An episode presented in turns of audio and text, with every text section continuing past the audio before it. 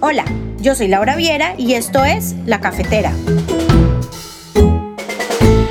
Bienvenidos a todos. Hoy en la cafetera vamos a hablar de la libertad de expresión. Entonces, sírvanse un café, tomen asiento y disfruten. Desde hace algún tiempo se está generando un debate sobre la libertad de expresión en distintos espacios y uno de ellos es obviamente el espacio de las redes sociales. Entonces, frente a esto, las preguntas centrales para nosotros en la cafetera son, ¿pueden los dueños de las redes sociales censurar los mensajes? ¿Hasta qué punto puede una persona escribir algo sin tener que tener consecuencias o responsabilidad por las reacciones que dicho mensaje tenga? Esta es una discusión muy complicada y parece que hay todo tipo de opiniones al respecto. Pero pongamos un poco de contexto.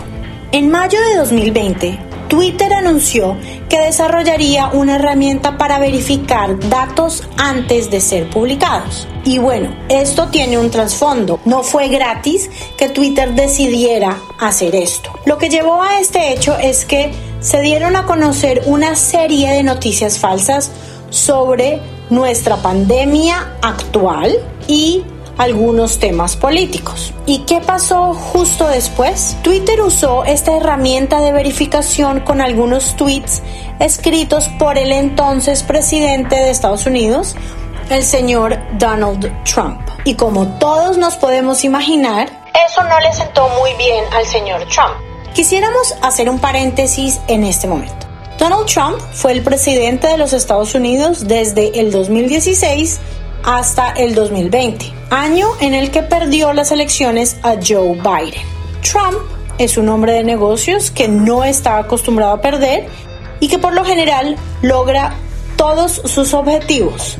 Obvio, él tiene una lista de enemigos que él va creando y haciendo pública cada vez que parpadea, por decirlo de alguna manera. Es una lista que va desde demócratas, ciudadanos tanto norteamericanos como de otras nacionalidades, inmigrantes, negocios y medios de comunicación. Pero obvio, desde que Twitter usó su herramienta de verificación, a la lista de enemigos del señor Trump se agregaron las redes sociales. En su momento firmó una orden ejecutiva destinada a eliminar algunas de las protecciones legales tradicionalmente otorgadas a estas plataformas. Estas protecciones legales se instauraron para que plataformas como por ejemplo Google, Twitter, Facebook no fueran legalmente responsables del contenido que sus usuarios publicaran. En concreto, la orden autoriza a los reguladores a evaluar si las redes sociales deberían ser legalmente responsables de lo que publican sus usuarios. Al firmar la orden, Trump acusó a las redes sociales de tener un poder sin control y acción seguida tuiteó, gran acción a seguir. Look at social media. Miren a las redes sociales, miren a Facebook, Google, Twitter y los otros gigantes de las redes sociales. Yo les dije claro que en este país no podemos tolerar la censura política que manipulen información de nuestras búsquedas y saben algo esto también le podemos hacer nosotros. ¿Y a todas estas cuáles han sido las reacciones? A ver, Twitter no hizo comentarios, pero su director ejecutivo, el jefazo de Twitter, el señor Jack Dorsey, respondió a las críticas de las políticas de verificación de hechos en una serie de publicaciones en la que asumió su responsabilidad ante la medida. Y él dijo lo siguiente. Continuaremos señalando información incorrecta o discutida sobre las elecciones a nivel mundial. Lo que pasó es que el señor Trump tuiteó que las elecciones que se iban a desarrollar, recordemos que esto fue en mayo, y que las elecciones presidenciales que se iban a desarrollar en noviembre iban a estar manipuladas y sesgadas y que el voto a distancia iba a ser totalmente eh, manipulado y fraudulento y que por esto se podrían ver afectadas las elecciones. Una vez él publicó esto, Twitter puso debajo del comentario una anotación en la que decía, entérese sobre las noticias reales de las elecciones. Y obviamente esto dejó al señor Trump muy mal parado. Y esto fue una de las cosas que tal vez más le molestaron a él. Por otro lado, YouTube, que es propiedad de Google, no reaccionó de manera inmediata.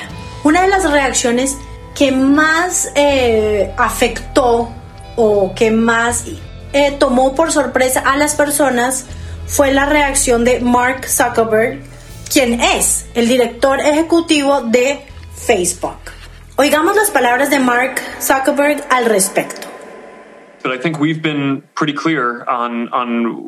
Hemos sido bastante claros en lo que considero uh, es la respuesta adecuada y que es que ni Facebook o cualquier plataforma de Internet um, deberían ser los árbitros de la verdad.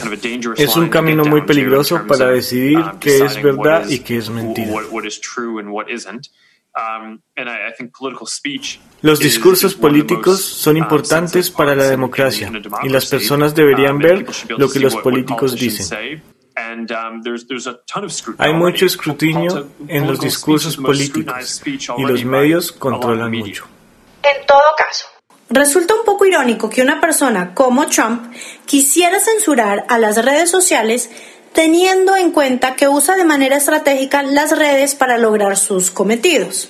Y aunque parezca saludable para nuestro sistema político que las redes sociales le den la oportunidad a gente que no está tan conectada, el modo en el que se usan es muy peligroso para nuestra democracia.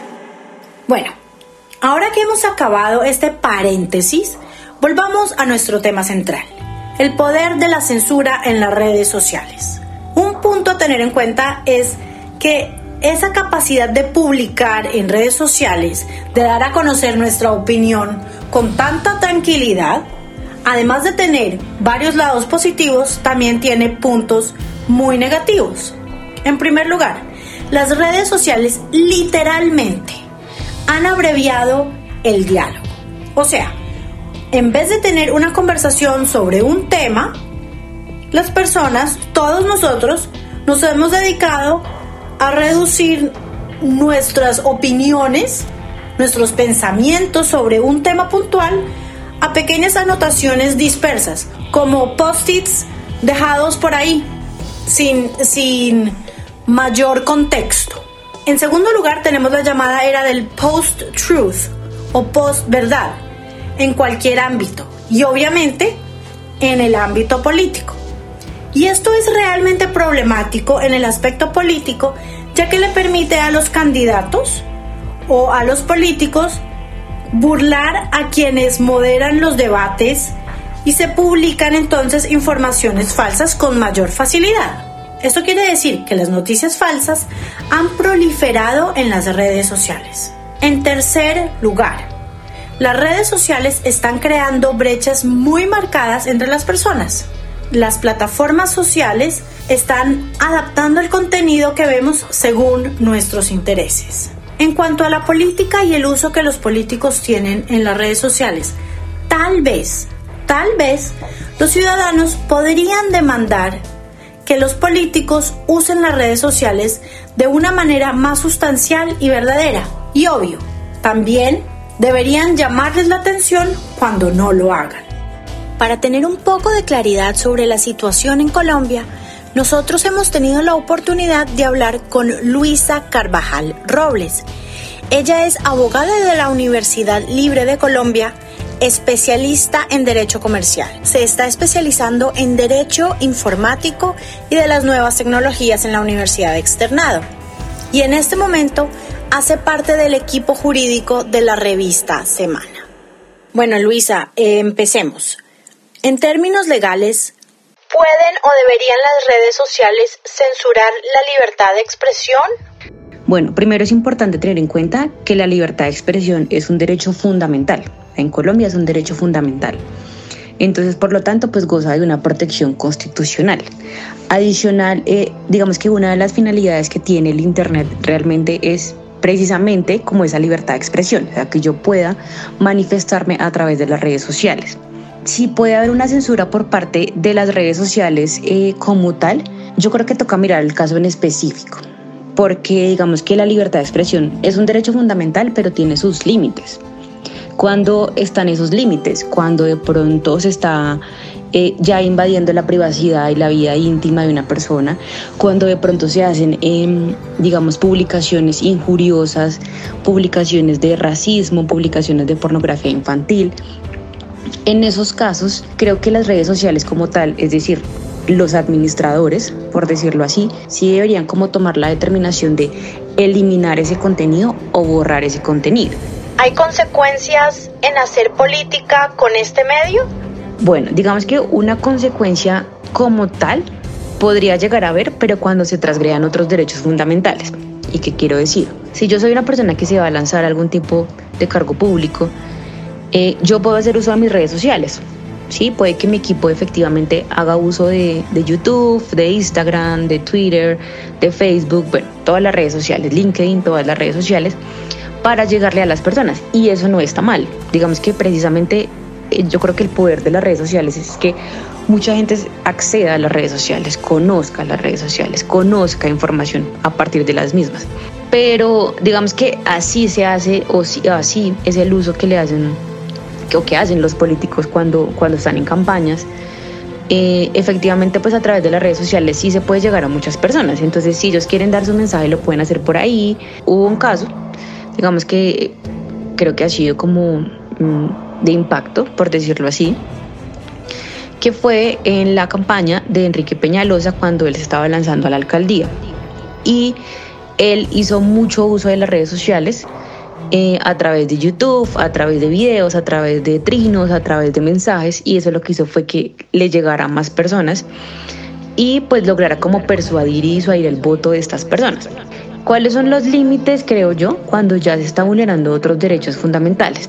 Entonces, pongo ejemplo el caso que sucedió cuando Trump se estaba lanzando eh, a la presidencia, pues no este año, sino cuando él estaba lanzando en su momento, que quedó elegido como presidente, que efectivamente se descubrió después de hacer un análisis y una investigación que hubo una empresa que se llamaba Cambridge Analytica que lo que hizo, pues se dedicaba como todo el tema de marketing político, que sí lo que hizo fue eh, pues obviamente con, los datos personales, las personas en Facebook lo que hizo fue llegarle a estas personas a través de eh, publicidad, mensajes, videos y eso sí logró que muchas personas votaran por Trump. Entonces ahí digamos que hubo un, un manejo errado de los datos personales. Sí, los datos personales son un derecho también fundamental. Entonces digamos que ahí ya se estaba vulnerando otro derecho fundamental para por decirlo así, hacer política. Yo creo que en esos casos, digamos que sí puede llegar a haber una consecuencia. Eso que sucedió en, pues en Estados Unidos, en, las, en la campaña de Trump. ¿Pero por qué? Porque se logró determinar que efectivamente se estaba vulnerando otro derecho fundamental como los datos personales y que pues habían muchos datos personales que habían sido tratados, eh, digamos que violando la privacidad de, de los titulares. Y no está mal que utilicen las redes sociales para llegarle a las personas, pero sí debe haber como un límite. Una cosa es que yo quiera lanzar de pronto videos, yo quiera lanzar trinos, yo quiera lanzar mensajes, yo quiera hacer eh, música, no sé, yo puedo hacer muchas cosas para llegarle a la gente y eso no está mal. Pero cuando se transgrede otro derecho fundamental de los ciudadanos, que son las personas que por mí van a votar, pues ahí ya toca hacer un alto. Entonces, cuando hablamos sobre la libertad de expresión y más que nada en el mundo virtual, nos podemos preguntar, ¿existen las fronteras? ¿Quién debe delimitar lo que se publica? ¿Esto es responsabilidad de los sistemas de justicia o es responsabilidad de las empresas y plataformas?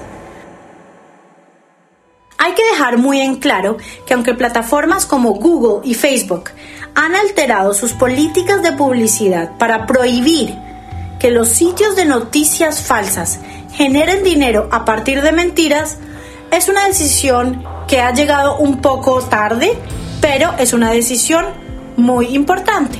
La verdad es que Internet ha reducido nuestro entendimiento colectivo de la verdad. Y en cuanto a las famosas noticias falsas, debemos decir que creemos que son un síntoma de una verdad mucho más profunda que ahora se ha hecho obvia en nuestro mundo. La verdad es muy simple. Miles y miles de personas están pegadas a Facebook, WhatsApp, Instagram, Twitter, entre otros, y las redes sociales se han convertido en una fuerza política y cultural cada vez más poderosa, a tal punto que sus efectos ahora están comenzando a alterar el desarrollo de los sucesos mundiales. Otro de los temas es que desde hace algún tiempo las personas han pedido que las redes tengan algún tipo de filtro y creemos que esto es consecuencia de mensajes xenófobos, racistas y de odio. Sí, lo creo.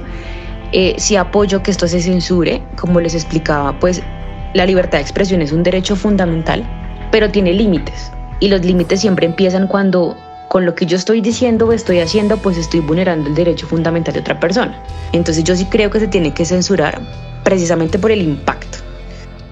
¿En qué medida debemos tolerar como sociedad los comentarios racistas, ofensivos, comentarios que generen odio, comentarios que promuevan los enfrentamientos religiosos, entre otros? ¿Debemos tolerar estos comentarios como parte del precio de la libertad de expresión que todos decidimos tener, que todos queremos tener y que todos creemos que debemos utilizar y defender hasta el último momento? A ustedes, gracias por acompañarnos hoy y saben que si les gustó este podcast, pueden compartirlo con su familia y amigos y en las redes sociales. Además, Pueden escribirnos un correo electrónico con sus inquietudes o temas que les gustaría proponer a lacafetera.solques.com. Nos escuchamos en una próxima oportunidad. El día de hoy la cafetera se hizo posible gracias a el apoyo del Encanto Plaza, a la investigación y el guion de Laura Viera Abadía, a la musicalización original y producción de Enrique Chamas Turk. Gracias por escucharnos.